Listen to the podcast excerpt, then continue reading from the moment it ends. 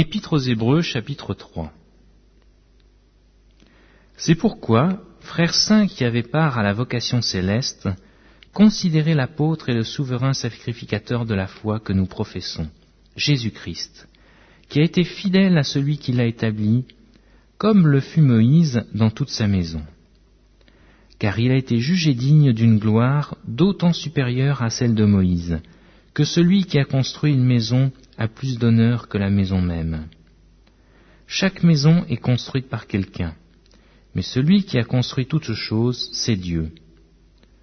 Pour Moïse, il a été fidèle dans toute la maison de Dieu, comme serviteur, pour rendre témoignage de ce qui devait être annoncé. Mais Christ l'est comme fils sur sa maison, et sa maison, c'est nous.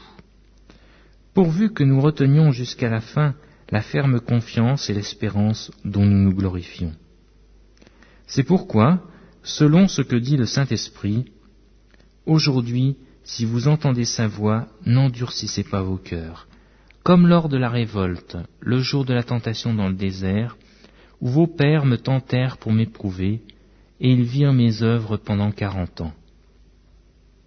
Aussi, je fus irrité contre cette génération, et je dis, ils ont toujours un cœur qui s'égare, ils n'ont pas connu mes voies. Je jurai donc dans ma colère, ils n'entreront pas dans mon repos.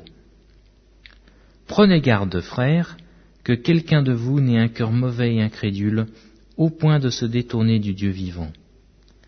Mais exhortez-vous les uns les autres chaque jour, aussi longtemps qu'on peut dire aujourd'hui, afin qu'aucun de vous ne s'endurcisse par la séduction du péché car nous sommes devenus participants de Christ, pourvu que nous retenions fermement jusqu'à la fin l'assurance que nous avions au commencement, pendant qu'il est dit, Aujourd'hui, si vous entendez sa voix, n'endurcissez pas vos cœurs comme lors de la révolte. Il y en eut en effet qui se révoltèrent après l'avoir entendu, non pas pourtant tous ceux qui étaient sortis d'Égypte sous la conduite de Moïse, et contre qui Dieu fut-il irrité pendant quarante ans, sinon contre ceux qui péchaient et dont les cadavres tombèrent dans le désert?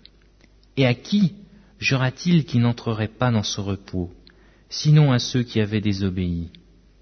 Aussi, voyons-nous qu'ils ne purent y entrer à cause de leur incrédulité.